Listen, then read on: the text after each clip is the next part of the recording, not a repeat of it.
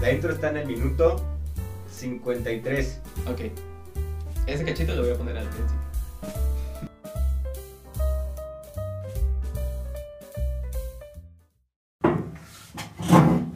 Ok. Wow. Sincronización. Muy bien. Yo, eh. Es que estamos en un nuevo foro. Espérame, perdón por agarrar el micrófono. Necesitaba pasar. Mi celular, espérame. Estamos en Muy un bien. nuevo foro. Eh, O sea, es el mismo lugar, pero en otro cuarto. Sí. Y este, creo que me gusta. Es que lo siento más aquí, más, más aquí. Es como más, abrazadito. es más cuevita. Sí, más abrazadito, ¿no? Es más cuevita. Este, pues bueno, siguiendo con un poco con la dinámica de, de hablar de películas y de, y de series, que creo que nos gustó, ¿no? Creo que Ya nos nos gustó, gustó. bastante. Y mira, también podemos abordar incluso obras de teatro, danza, este, no sé, porque, chica, al final todo es como performance todo, o sea, Sí. todo lo que estamos hablando. O sea, hablamos de Piratas del Caribe de pues, la performance que hizo Johnny Depp con, con Jack Sparrow, hablamos de la performance que fue toda la casa de papel, ¿no? Ahorita vamos a hablar de una serie que a mí me gusta bastante. Que yo no he visto. No ya la verán en el título. Es, no sé si es tan conocida, creo que aquí en México no fue tan conocida. ¿Actúa una actriz de aquí? Sale, sale Marta Higareda, la de ¡Renata! Esa. No, ¿en qué viste esa película? Ay, no puede ser, chica. Pero bueno. Este. Sí, es- ah, sale Marta Higareda. Y la verdad es una serie fantasía de tu tipo. De tu tipo de fantasía de ya Me sé de- enteré del chisme porque salió en las noticias. Y ¿Qué salió en las noticias? "Ah, ¿Que sale serie". Marta? Sí, porque sale Marta. Marta hace un personaje que se llama Ortega. O sea, es una policía. Ajá. Eh, la serie está. Bueno, Alter Carbon. La premisa es una, una humanidad futurística Yes. que ya colonizó otros planetas incluso. Ajá. Descubrió, en, pues, en la misma búsqueda en otros planetas, descubrió pues nuevas especies, nuevos elementos, nuevos materiales, metales. Entre ellos el carbón alterado. Yo no sé si se llama así en español, yo la vi en inglés. No sé si sea el Porque término correcto. inglesa, chica, claro que sí. Chica. Bueno, eh, carbón alterado. Ajá. Y con base en el carbón alterado, una científica logra crear una especie de dispositivo que se injerta en la columna vertebral al año de haber nacido. O sea, todos los humanos y otras especies, porque hay otras especies, al año de nacidos les injertan esta pila, le llaman. Es como una vértebra, ti- tiene la forma de una vértebra y adentro tiene un núcleo con carbón alterado. Y esta pila almacena tu conciencia. Fantasía. Esta pila, bueno, no sé, yo lo, yo lo vi más como la conciencia, pero también puede ser como el alma. Y obviamente, pues te plantean incluso durante la serie también todo el rollo que hubo religioso, ¿no? O sea, ¿cómo puede ser que el alma esté guardada en una pila? O sea, en un, en- en un dispositivo ajeno a nuestro cuerpo. Esto lo que te permite es que si tu cuerpo muere, tu conciencia no, y puede ser transferida a otro cuerpo. Wow. Entonces, pues, o sea, toda la serie habla como de esto y hay varios incluso personajes que cambian de cuerpos. Que en un capítulo es uno y luego es otro. El mismo Takeshi Kovacs, que es el, el, el protagonista, este, en una temporada tiene un cuerpo, en la siguiente tiene otro. Y en el anime, porque hay un anime de, de Netflix, este, tiene otro cuerpo, pero es el mismo. Mm. Entonces, para empezar, las series futurísticas me gustan. ¿Estás de acuerdo? Número uno. Porque, por ejemplo, lo que fue Volver al Futuro, lo que fue La Familia del Futuro de, la- no sé, creo que es de DreamWorks. Creo que sí. Gran película, eh. Muy buena película, ¿estás de acuerdo, no? Honestamente. Me gusta la escena de los zapitos cuando bailan los hilos. pues. La familia del futuro es donde dice lo de fallaste muy bien y no sé qué. ¿Eso? Creo que sí. Este, ¿qué, qué otra cosa así del futuro que, es, que dices? O sea, es que, por ejemplo, también lo que pasó en el Volver al Futuro, ¿no? Que, el, que era el 2018, creo. Ujú. No, ajá. Sí, que todos dijeron, chica, ahí decían que iba a haber autos voladores y el tenemos a James. 2018, Sí, tenemos a James. Bueno, pero ¿qué más Unas quieres? por otras. ¿Qué, qué más quieres? Honestamente, Chems es mejor que un carro volador. ya, los, ya te joderían. Sí, pues sí.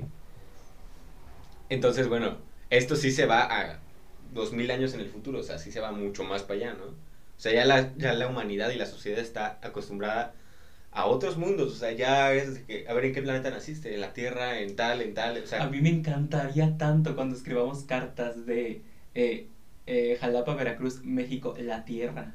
sí, güey. O sea, imagínate Dios. ese pedo. En el, en- ya vi, ya escuché también la, la segunda temporada de Casos 63. Ay, yo no, la tengo Gran muy pendiente. podcast. Muy pendiente. gran podcast, pero algo así pasa, o sea, dicen, en- dentro de todo lo que dicen, que por ejemplo en el 2030 y tantos, los humanos llegan a Marte y descubren una civilización humana en Marte, antigua, enterrada como lo fue la Maya, como lo fue la misma civilización egipcia, o sea, había, hay vestigios de civilización humana en Marte.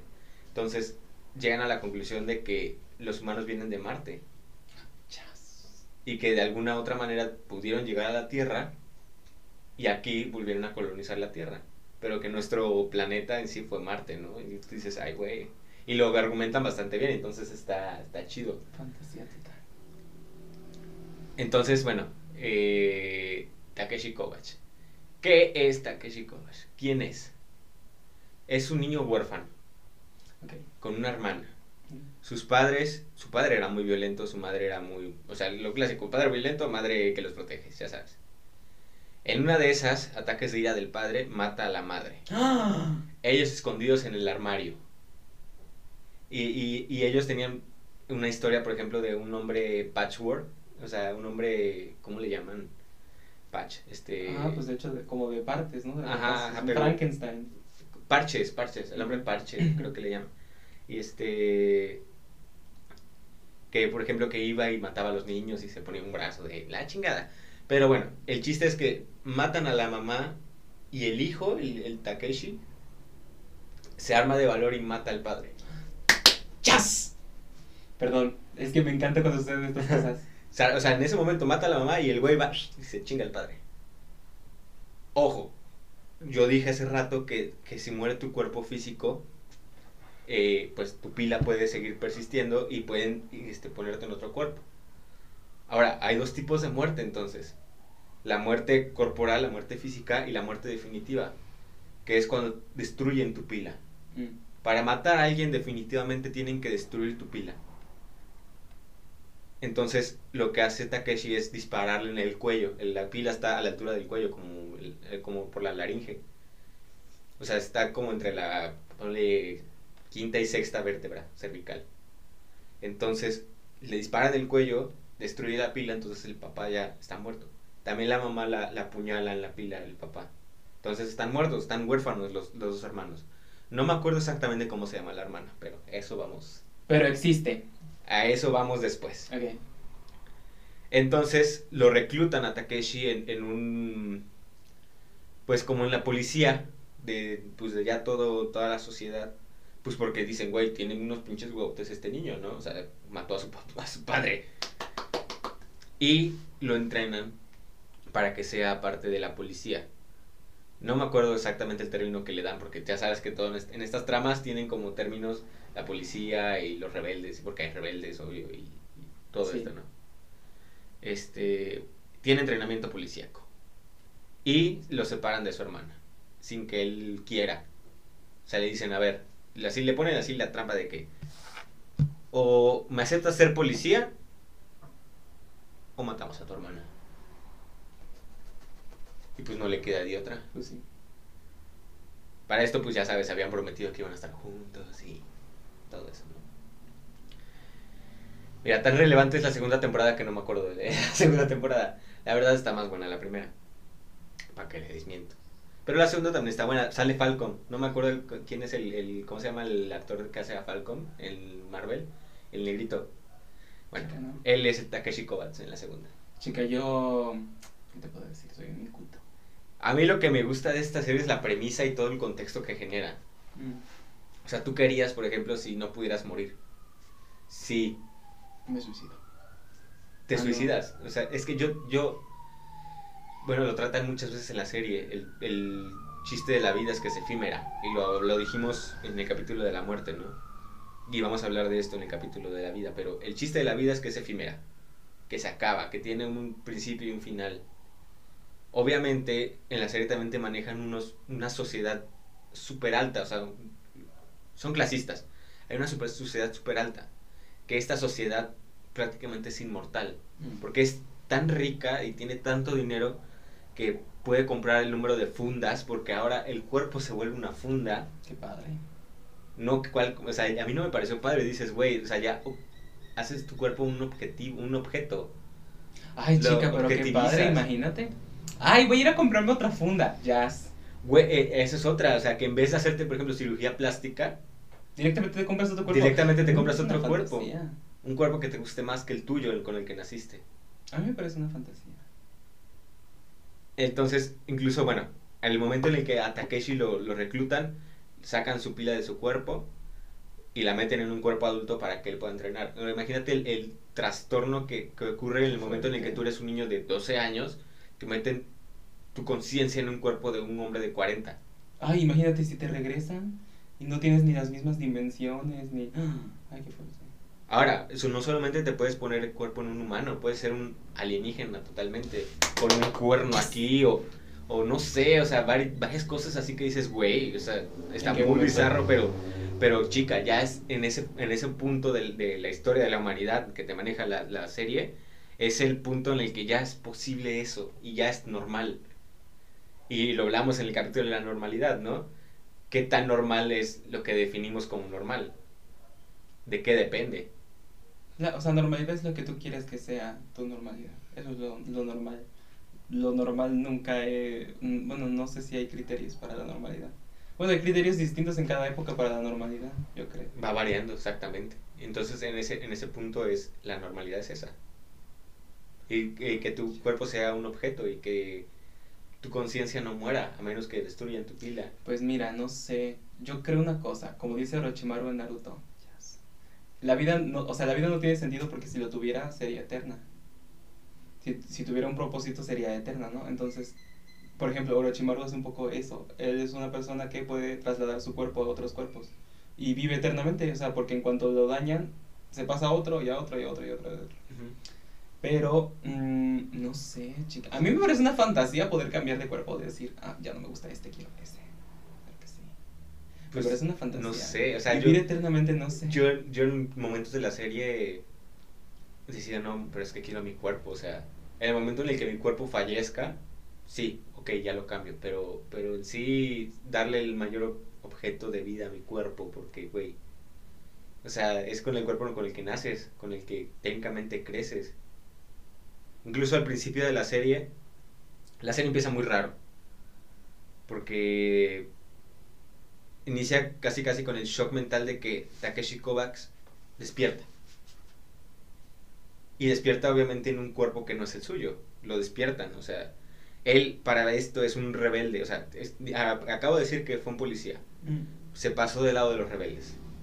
Los rebeldes que buscan precisamente acabar con las pilas. No acabar como tal porque le sí han encontrado una, una funcionalidad bastante buena, como lo es por ejemplo en casos policíacos. Si a ti te, te asesinan, asesinan tu cuerpo y no llegan a, a- a matar tu pila, tu pila la transfieren a un, a un cuerpo provisional en caso de que pues de que tengas otra funda o lo que sea, te hacen un interrogatorio y te preguntan quién fue y todo esto, y pues ya pueden saber después de la muerte qué te pasó. O sea, sí tienen ciertas ventajas, pero tienen muchas más desventajas. Como lo que mencionaba de las, de los, de las clases sociales, ¿no? La clase más rica es prácticamente inmortal porque tiene su misma funda. Imagínate que esta es tu funda que ya elegiste como tal. Y soy tan rico que puedo mandar a hacer clones de esta funda. Ay, no, qué circo. Con la edad que quieras. O sea, puede ser, por ejemplo, esta funda a los 10 años, esta funda a los 20, esta funda a los 30, esta funda a los 40 y esta funda a los 50. Entonces, y un chingo de 50, un chingo de 40, un chingo de 30. Así tienes fundas de tu mismo cuerpo para todo. Entonces, matan esta funda o ya no te sirve porque lo que la chingada que quieras me cambia a otra igual. Ay, es que te imaginas tener 70 años y el cuerpo de 20. Ay, sí. O sea, pero qué tan pervertido está esto, porque es un cuerpo de, de 70 años en un cuerpo, güey, imagínate, los pedófilos. se ponen un, un, un cabrón, un cuerpo de 16 y está chingando a niñas de 16, pues dices, güey, está cabrón. Está muy cabrón, o sea, dices, eh, sí, todo lo, lo, fantasioso que suena tiene todavía su, su lado bastante malo. Sí. O sea, toda la serie es como una crítica al pensamiento humano, güey. Porque hay nuevas drogas también que alteran también la percepción de tu pila. Hay un mundo virtual totalmente aparte del mundo real. Ay, yo sí me he preguntado muchas veces, ¿desearías vivir en un mundo virtual donde no hay límites o vivir en este? Y yo digo, chica, no sé. No sé. A mí la virtualidad me ha dado muchas cosas chidas, muchas cosas Es que, mira, pero no es real. Es que exacto, la virtualidad tiene muchas más posibilidades que la realidad. O sea, tan solo con el hecho de que puedes desafiar las leyes de la física y no pasa nada, o sea, no se generas un agujero negro en el intento y o no te mueres, o sea, porque por ejemplo, tan solo la, la ley de gravedad en una virtualidad como lo ves los juegos de los videojuegos, ¿no? En un ambiente virtual, pues puedes volar. Juegos en los que puedes volar, puedes o puedes simplemente caer y no lastimarte. Por eso me gustan. Sí, porque te dan como que todo lo que quieres. Sí. Sin necesidad de obtener una consecuencia precisamente a cambio. Sí. Pero no es real. O sea, yo por ejemplo juegos como Second Life y esas cosas me dan un poco de terror. O sea, porque Second Life tiene una moneda que se cotiza en la bolsa. O sea, what the fuck. Se cotiza con el dólar. O sea, what the fuck. Y literalmente puede ser todo. Pues como ya lo son los, los bitcoins, ¿no? O los NFT. ¿Cómo? NFTs, pero no sé cómo funcionan. Pues no sé. O sea, pero imagínate, o sea, Second Life es literalmente el mundo. O sea, hay plazas, hay salas. What the fuck. Güey, y por ejemplo la gente, yo no lo critico, o sea, yo a mí me parece una fantasía. Yo, no, yo creo que lo haría si tuviera muchísimo dinero, pero la gente que compra cosas virtuales, o sea, por ejemplo, en un juego que se gastan mucho dinero en una nueva pistola o en una skin o en un nueva, una nueva apariencia para el personaje o... Hay un libro de Byung-Chul Han que habla de eso, yo no lo he leído. Y ah, se llama algo sobre las no cosas que son todas estas como posesiones virtuales, porque un NFT concretamente no es algo, es un certificado de que tú posees algo, pero realmente no lo tienes. Sí, sí. O sea, simplemente es un certificado como que es de tu propiedad, pero no lo tienes, entonces es como una, una cosa, no cosa extraña. Lo voy a leer y les voy a venir a platicar el chisme. Sí, o sea, pues imagina todo eso multiplicado por 100. Así es la serie. por ejemplo, las, las, todo lo que es este los sistemas de salud no necesitas como tal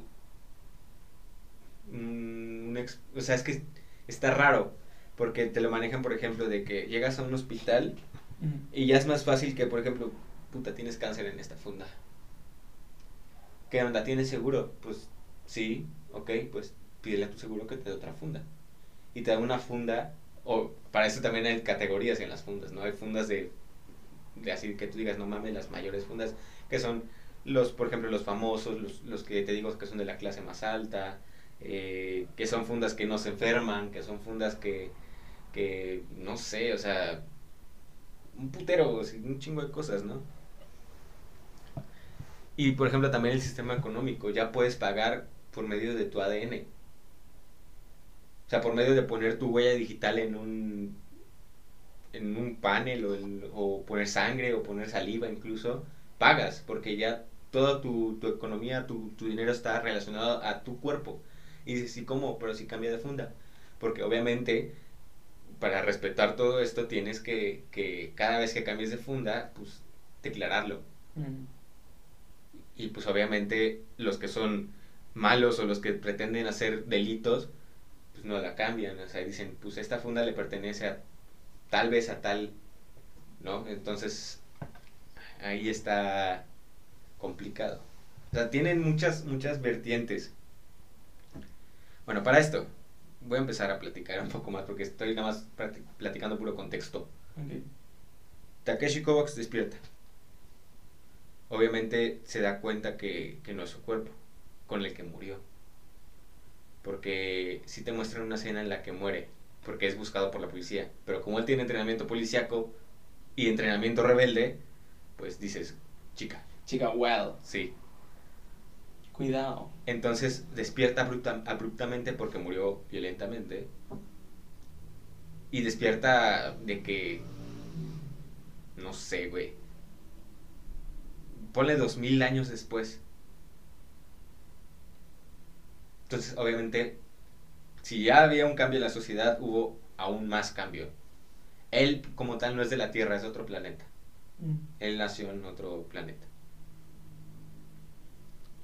Entonces, este despierta y lo recoge en el como en la, la- en el hospital este personaje que se llama Ortega.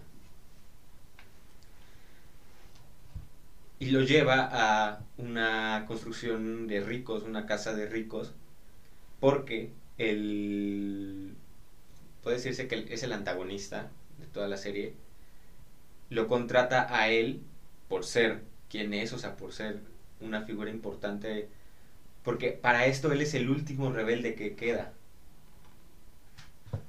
O sea, Sí, él conoció a todos los rebeldes, pero tras una batalla mueren todos excepto él.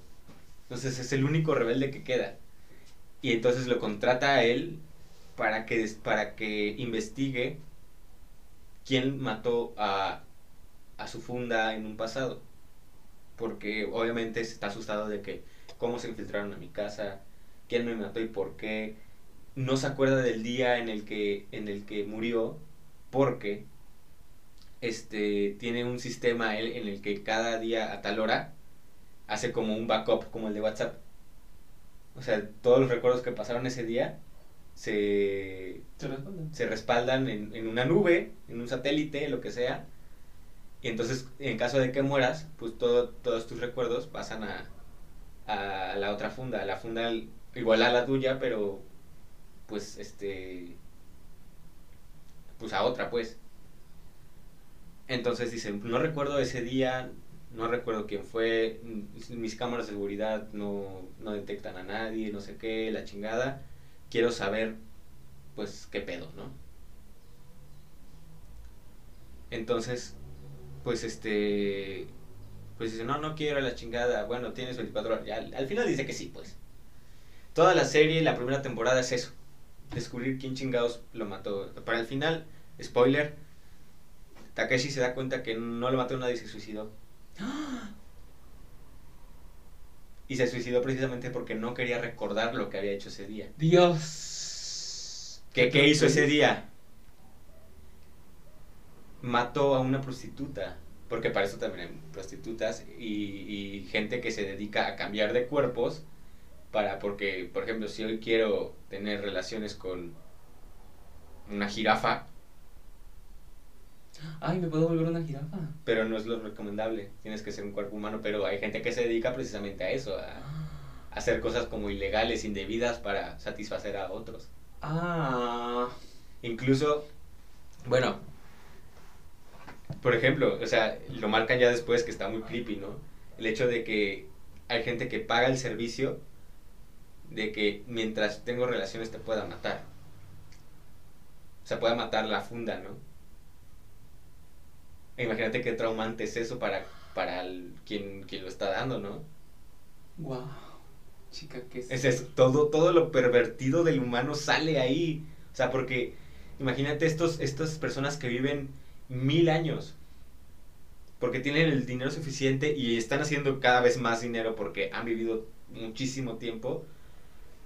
Pues llegan a puntos en los que se aburren con la cotidianidad, con la normalidad, con cosas tan sencillas como, como ahorita nosotros que podemos ir a ver un atardecer y estamos soñados.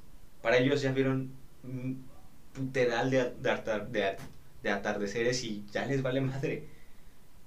Comen carne de, tigre, comen, no sé, o sea, comen un montón de cosas, hacen un montón de cosas pervertidas, pagan a gente para ver cómo se mata a unos a los otros. Como en Roma, pero en esta ocasión, pues la gente que muere puede volver, puede seguir su vida después con otra funda. Dios, Dios, Dios. Entonces, se suicida este señor porque mató definitivamente, o sea, aparte de matar la funda, mata la pila de una joven. Y se siente muy culpable. Entonces, para no recordar lo que hizo, se suicida. Antes de su, de su backup, ¿no?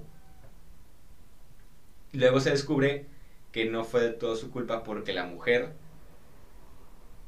le da una droga que lo hace como muy muy violento y con mucha fuerza y o sea, lo droga para que suceda precisamente eso porque pues cómo crees que mi marido va a estar haciendo va a estar teniendo hijos con otra porque creo que tenía algo ahí tenían sospechas de algo no sé.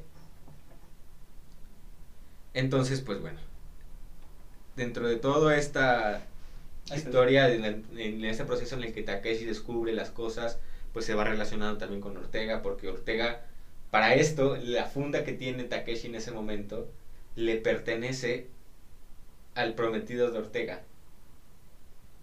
Cielos. O sea, la funda era un policía este, que se dedicaba como a la investigación y todo esto, que en cierto punto inculpan por un delito que no hizo o que está en dudas de que hizo.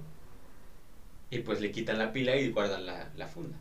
Porque dicen, bueno, tienes que cumplir una condena de 4.000 años, pues en 4.000 años te volvemos a despertar y te ponemos en tu funda. Pues sí. O sea, ya no hay cadenas perpetuas, mm. por ejemplo. Ya no hay penas de muerte.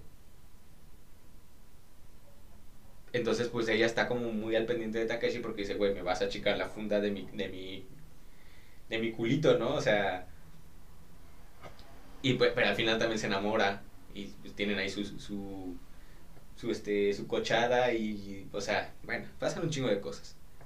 A mí lo que me gusta de esa serie es precisamente cómo, cómo plantean el, el humano, ¿no? O sea, cómo está planteado desde la manera más visceral el animal, lo, lo que pasa con los humanos. Pues es que si tienes todas las posibilidades del mundo, pues puedes hacer ese tipo de cosas. O sea, ya no y si tienes y si tienes el, o sea, ya tienes tiempo literal. Ya no pero ya no hay límites porque si te puedes volver una jirafa y lo que tú quieras, o sea, las posibilidades se amplían. No, dijo una jirafa, pero para no decir, por ejemplo, si quiero tener relaciones con un niño. Ay, Dios, qué horror. O sea, le pones la, tu pila en un cuerpo de niño y dejas que te, que te cojan y hay alguien que paga por eso.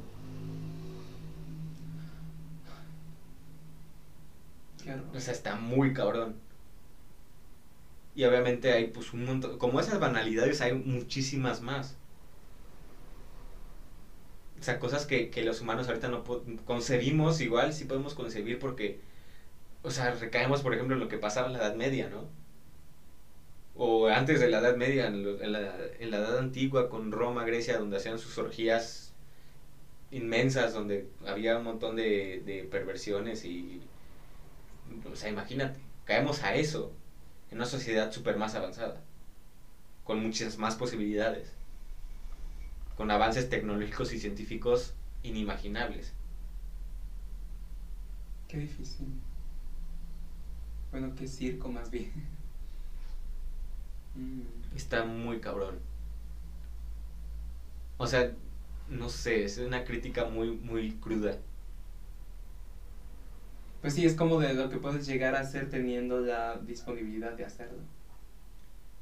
De tiempo, de recursos, de, pues de posibilidad. O sea, si no te vas a morir y puedes convertirte en lo que quieras, pues las posibilidades se convierten en muchas. Pues para esto también hay pues mafias, hay pues, cosas ahí, ¿no? Que, que, que, por ejemplo, la clásica mafia china, ¿no? Mafia asiática, pero pues llevada como a un montón de, de cosas más. Para esto, se descubre en cierto punto que la hermana es una de estas personas ricas. Y que ella convenció al, al que contrató a Takeshi de sacarlo, de contratarlo a él, porque quería volver a ver a su hermano. Ese, Uh. Sincronización, aquí. muy bien. Ah, bueno, otra vez. Ya, porque si no, Pero no. que se vea. Ah, Porque creo que ahí no se veía acá arriba. Chica. pues es que lo sincroniza con el sonido chico. Bueno, estaba yo la hermana. Eh, descubrimos que la hermana es una mafiosa de clase alta que está dedicando su tiempo y su dinero a recuperar a su hermano. O sea, el motivo, por así decirlo, es bueno, entre comillas. Y pues para esto, por ejemplo, quiere matar a Ortega porque porque ve que se enamora de ella y no sé qué. O sea, tiene un montón de cosas así que nada más lo que yo diga, hijo de tu pinche madre, ¿no? Por ejemplo, también hay clubs de peleas en donde un alienígena con un cuernote mamadísimo se enfrenta contra, mm, no sé, otro alienígena otra vez mamadísimo. No sé, o sea, varias cosas así. O sea, hay como que muchas, muchas contradicciones y no. Porque obviamente todo eso técnicamente es ilegal. Pero pues al ser todo tan irrelevante, en el sentido de que, ¿qué me va a pasar? Me van a encerrar y en 100 años regreso y punto. O sea, ya nadie le tiene miedo a eso. Porque ya no le tiene miedo a, a morir, porque no mueren. Exacto. O sea, la, la, la infinidad de las posibilidades. O sea, la última de las posibilidades que es morir y que es lo que nos frena a todos de hacer muchas cosas. Si no existe, pues Sí. no hay límites. Exactamente. Literalmente no hay límites. Bueno, para esto hay un personaje que es mi favorito de toda la serie. Es una inteligencia artificial porque ahora, por ejemplo, los negocios como son los hoteles, como son... Que, por ejemplo, los hoteles incluso para ese punto ya se están quedando pues como atrás. Porque pues puedes, por ejemplo, irte a una cápsula, o sea, rentas mejor una cápsula y ahí te desconectas de tu pila un rato, descansa tu cuerpo, mientras te conectas a otro. Entonces los hoteles ya están quedando como atrás, pero bueno. Y las inteligencias artificiales, pues ahora atienden ese tipo de negocios como hoteles, restaurantes, este, pues atención al cliente en, en general, ¿no? Como lo ves ahorita Siri o Alexa, que le dices, oye, dime tal, pues ahí en, en vez de dime o, o agéndame esto, es, oye, tráeme un café. Mm. Y ya te traen un café. Esa inteligencia artificial se llama Poe. Y obviamente es inspirado en Edgar Allan Poe. Y el hotel se llama El Cuervo, como el poema de Edgar Allan Poe. Entonces, pues, chica, yo estaba fascinating. Sí, tú estás fascinating Sí, porque a esta dije- persona le apasiona ese poema y Edgar Allan Poe particularmente. Dije, chica, es mi personaje. Sí, Que también, también aparece en la segunda temporada. Pero ya no como un hotel, ya como una inteligencia artificial, otra cosa. Ok. Este. Que tiene una de las mejores frases que la voy a buscar en mi celular. Por favor. Porque para esto, Takeshi, por- porque necesita un equipo, una- alguien que lo ayude, recurre a un ex militar que... Ah, ya, me acordé quién. Precisamente a la chica que mató, que no, mató del todo, de hecho, o sea, se descubre después que, que no mató del todo el, el otro cabrón. Este, era hija de este ex militar. La pila queda dañada, más no destruida, pero es muy difícil repararla. Necesitas como una, incluso una rama de la medicina que se dedica a eso, a reparar las pilas, y que es muy costosa y es muy complicada. Entonces, este, este, cuando recuperan la pila de, de, las- de la chava, Poe se encarga de hacer como una psicoterapia ahí rara porque conectan la pila a una realidad virtual. Y entonces hace como una, como una terapia, como si fueras un psicólogo, pero... Pero pues por medio de una virtualidad, ¿no? Mm. Y Poe se enamora de ella. Rompiendo obviamente todas las reglas de las inteligencias artificiales que son así de que no te puedes enamorar de humanos, no puedes tener relaciones con humanos, o sea, relaciones sentimentales o lo que sea. Todo eso, o sea, todo lo que le impiden lo hace.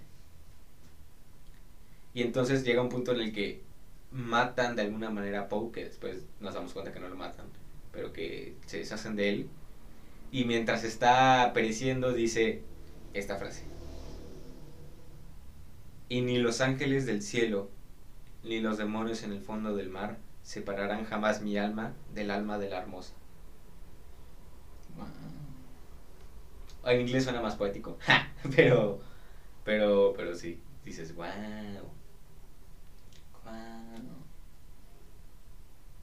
Para esto, por ejemplo, hay personas que clonan también su, su pila, su conciencia, que es totalmente ilegal. Puedes hacer un gemelo literal tuyo, un clon, no tan solo de tu cuerpo, sino de tu pila. Entonces hay dos tus. Ay, no, que circo, si apenas me aguanto yo. Imagínate, está un cabrón, ¿no? Ay, no, si apenas me aguanto yo, yo no aguantaría otro como yo. ¡Qué chinga! ¡Qué chinga! Bueno. Eh, bueno, todos estas, estos, los rebeldes, voy a aportar como que los, re- los rebeldes. Takeshi deja a la policía porque en una misión mandan a enfrentarse contra la mafia en la que está involucrada su hermana hace muchos años. Se dan cuenta que son ellos, escapan los dos, o sea, la hermana también ayuda a matar a los de su mafia y el Takeshi ayuda a matar a los de la policía y así se hace un desmadre. Huyen y se en toda en su huida encuentran el cuartel general de los rebeldes y a la líder de los rebeldes. Entonces, pues se entrenan con ellos y los rebeldes se dedican a entrenarse para destruir el legado de las pilas. Quieren, lo que quieren es que la vida tenga también un final. Darle a cada pila 100 años de existencia. A los 100 años de que te implantaron la pila, tu pila muere. Entonces ya la vida tendría sentido. Porque pues ya puedes morir. Ya tienes un final, digámoslo, asegurado. Eso es lo que quiere la, la líder de los rebeldes. Darle otra vez a la humanidad humanismo.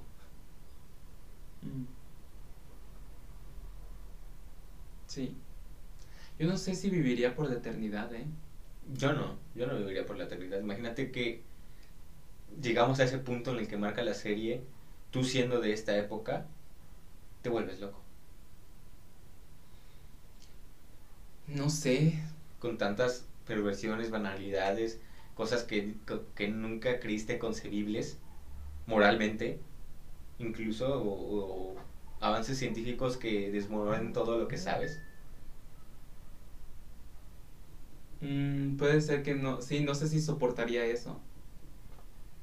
Tampoco sé si soportaría ver que todos los. Bueno, no, porque si todos son inmortales, pues no todos viven conmigo y somos felices.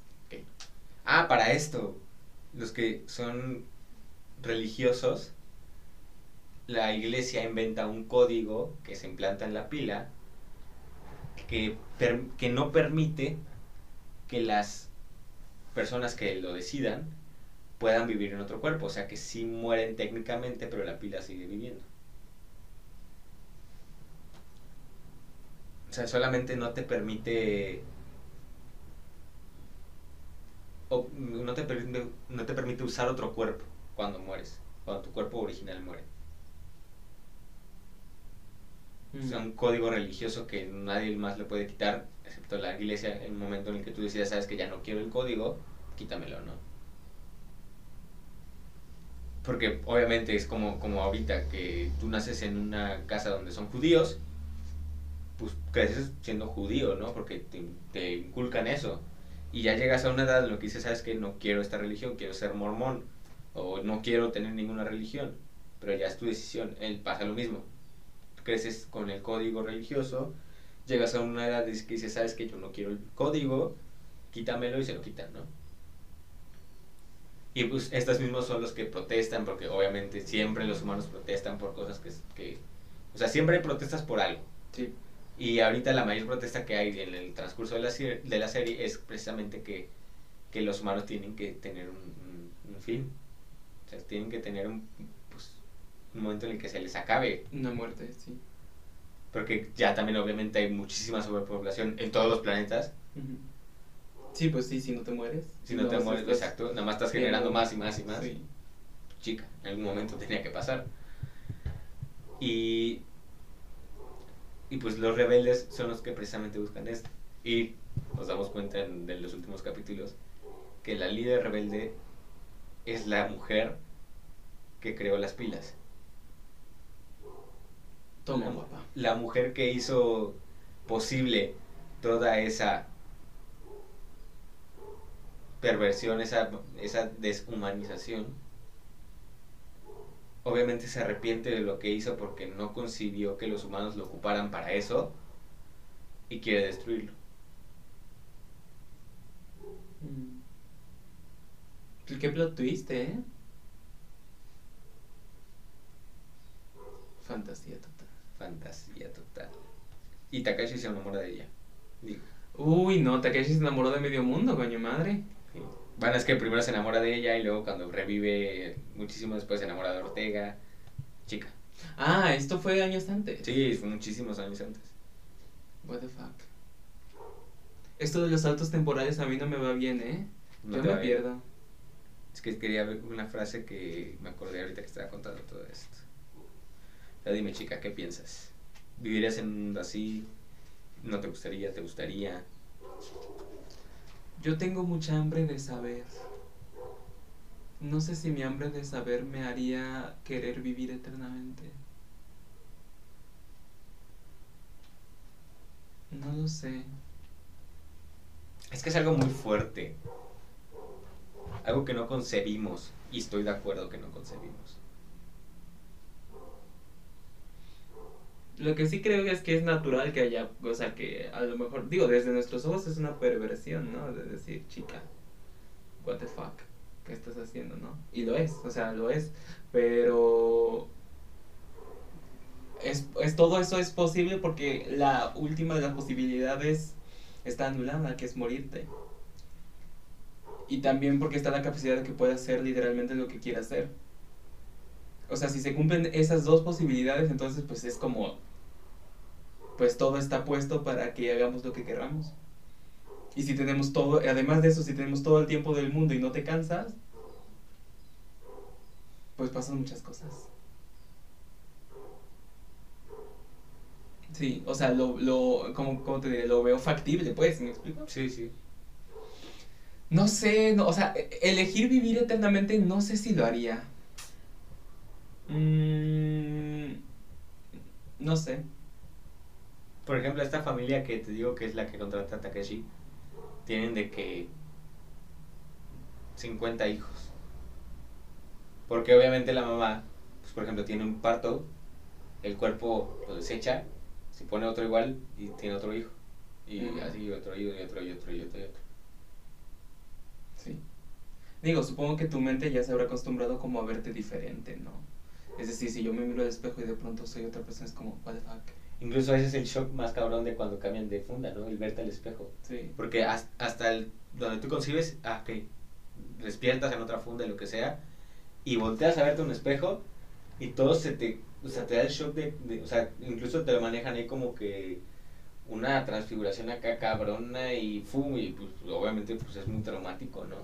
Está muy cabrón eso. Sí. Obviamente para los que no cambian de funda como tal, o sea, que es la, mis- la misma apariencia, pues no se les hace, no les pasa eso. Sí, pero o sea, imagínate si yo un día, un día me levanto y digo, Por ejemplo, en el primer capítulo, este, que él sale del hospital, y atrás sale un señor porque todo el tiempo estuvo así como que no mames.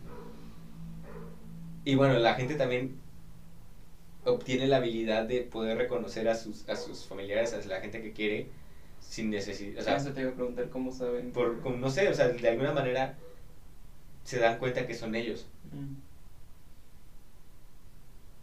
Entonces, pues, este, sale el señor Y en eso le dice, mamá, papá, y güey, era un señor como de 40 años y la conciencia de una niña de 7. Qué fuerte. O sea, deja tú la edad, la diferencia de edad. El hecho de que tú seas una mujer, que hayas nacido como una mujer y te cambien a un cuerpo de hombre, que también es posible ya. No hay nada que te lo impida como tal. Fuerte. No, no lo, no sé, no lo podría, no sé. Es que es algo muy, muy, Es muy fantasía. muy fantasía. Pero muy bizarro. Sí.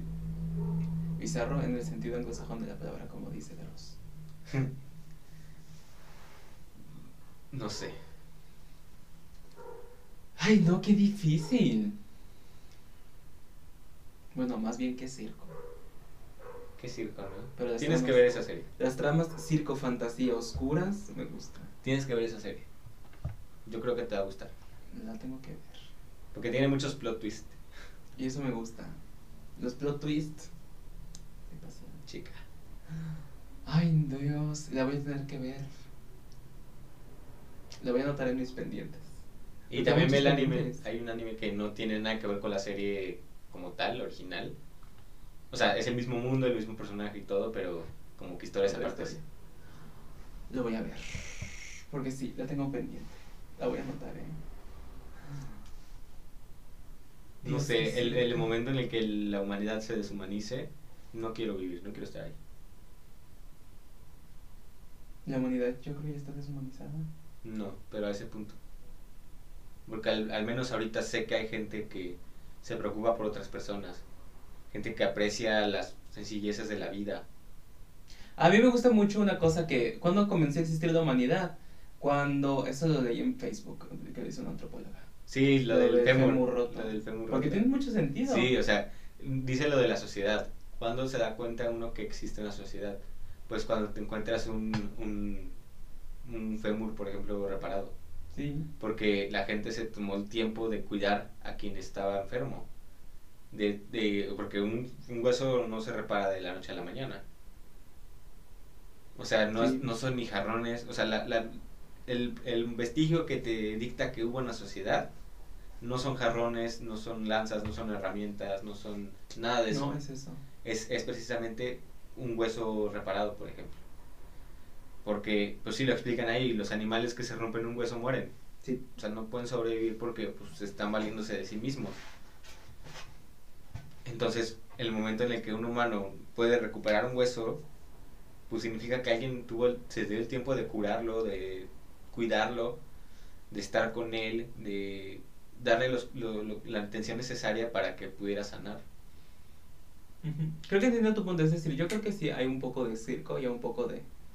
Es que yo no sé qué es lo humano, no creo que haya una naturaleza como tal.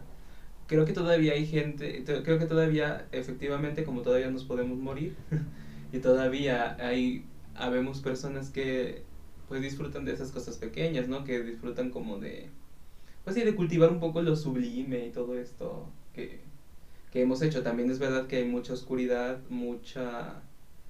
A ver, yo no digo que no, yo no digo que no, pero La hay.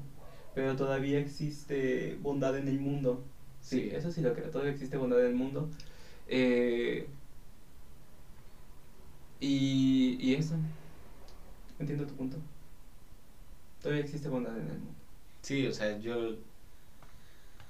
Ay, no sé, no sé, está, es una, un dilema muy raro. Claro, porque lo, lo vemos ahora en perspectiva. Pero, por ejemplo, la gente que ya nace en ese mundo, pues no tiene de otra. No sabe de qué se perdió. Ajá. Es como, bueno, yo lo comparto aquí. Yo prácticamente no tuve abuelos porque desde que tengo memoria mis, mis abuelos paternos ahorita ya están, ya fallecieron. Pero cuando yo ya empecé a tener más memoria y conciencia, mis abuelos ya estaban en cama. O sea, ya no... Pues ya los veía así y todo los, los reconozco y, y, y, este, me dolió su muerte y todo, pero, pero chica, o sea, ya no, no fue como el, este abuelito que te pintan en las películas que va por ti a la escuela, que juega contigo en el parque, que te regala cosas o lo que sea, pues porque ya estaban en cama, o sea, ya no podían hacer muchas cosas por sí mismos. Mis abuelos maternos, mi abuela murió antes de que yo naciera y mi, mi abuelo murió a los meses que yo nací. O sea, prácticamente no, no lo conocí. Entonces, pues yo, por ejemplo, me, pregunta mi mamá un día, oye, ¿y, a ti no te, no te puede, no te causa algo que no hayas tenido como tal abuelos? Y dije, pues es que no sé qué me, pres- me estoy perdiendo. O sea, nunca lo tuve. O sea, no lo perdí porque nunca lo tuve como Exacto. tal. Entonces, pues, no, como tal no me, no me causa nada, ¿no?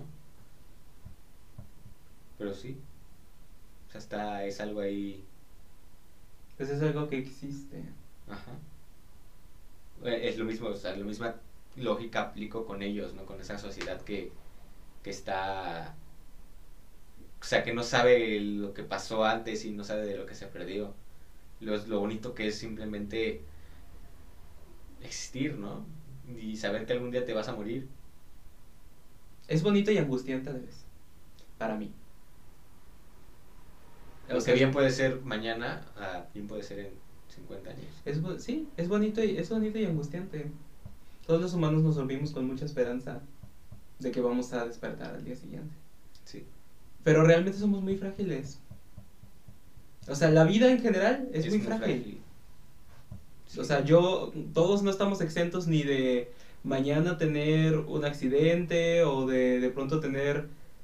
O sea, yo ahorita soy consciente de lo que, de, de que estoy aquí, pero mañana me da un derrame y ya no sé quién soy. Sí. Ni, ni ya no te puedo hablar. O sea, la, la vida en general es muy frágil.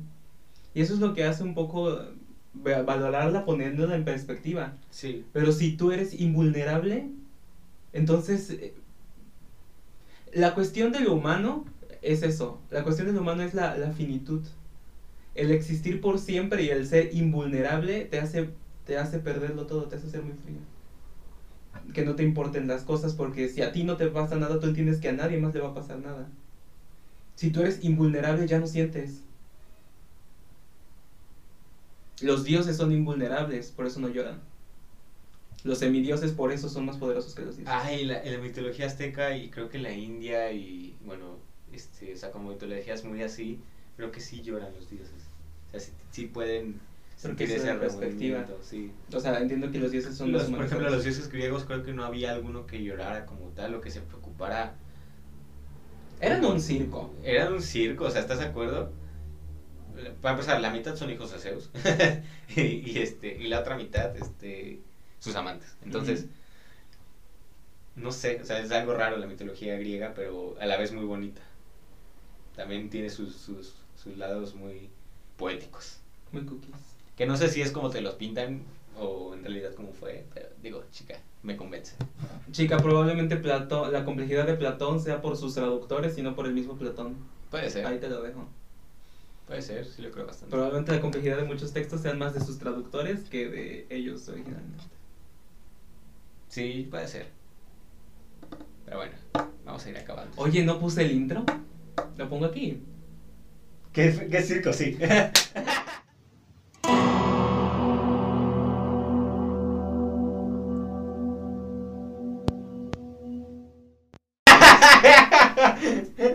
¿No puse el intro? ¿No di clic? Es más, vamos a decir, o sea, vas a poner este cachito al principio. Vamos a decir, la intro está en el minuto 53. Ok. Ese cachito lo voy a poner al principio. Porque cada capítulo una performance. Chica. Claro que sí. Muy bien. Pues nada, chicos. Ay, no, me quedé como con... oh, No sé, un sentimiento, sentimiento raro, ¿no? Sí. Así me quedé cuando acabé la serie. es algo muy raro. Sí. Well. Pues hasta aquí el capítulo de Los jamo. Tenemos nuevo set. Pronto vamos a colgar cositas. Para que se vea. A este punto no hemos grabado el capítulo 20, entonces ya lo confesé, lo dije, chica. Chica. Bueno. Aquí estamos, claro que sí, grabando y adelante. Bueno, no, técnicamente te- estamos adelantando. Sí, porque si no grabamos el 20. Mira, hoy salió, ay, que no he subido nada, bueno, ahorita lo subo. Hoy salió el capítulo 17. Sí. ¿De qué era? Búsqueda interna. Ah, búsqueda interna. Y este capítulo es el 22, digo. Eh, estamos grabando como todos los capítulos del año. Algo así. Pero bueno, Pero bueno. no sé. Bueno, tenemos que buscar cosas para adornar el set, solo digo. Sí, para que sea bonito. Para que se vea cookies. Se vea cookie. Y pues espero que les haya gustado. Claro que sí, chica. Claro que sí. Eh, ¿Le puedes dar pausa al audio? ¿Por qué? Pues porque hay que cortarlo porque se te va a cortar la cámara.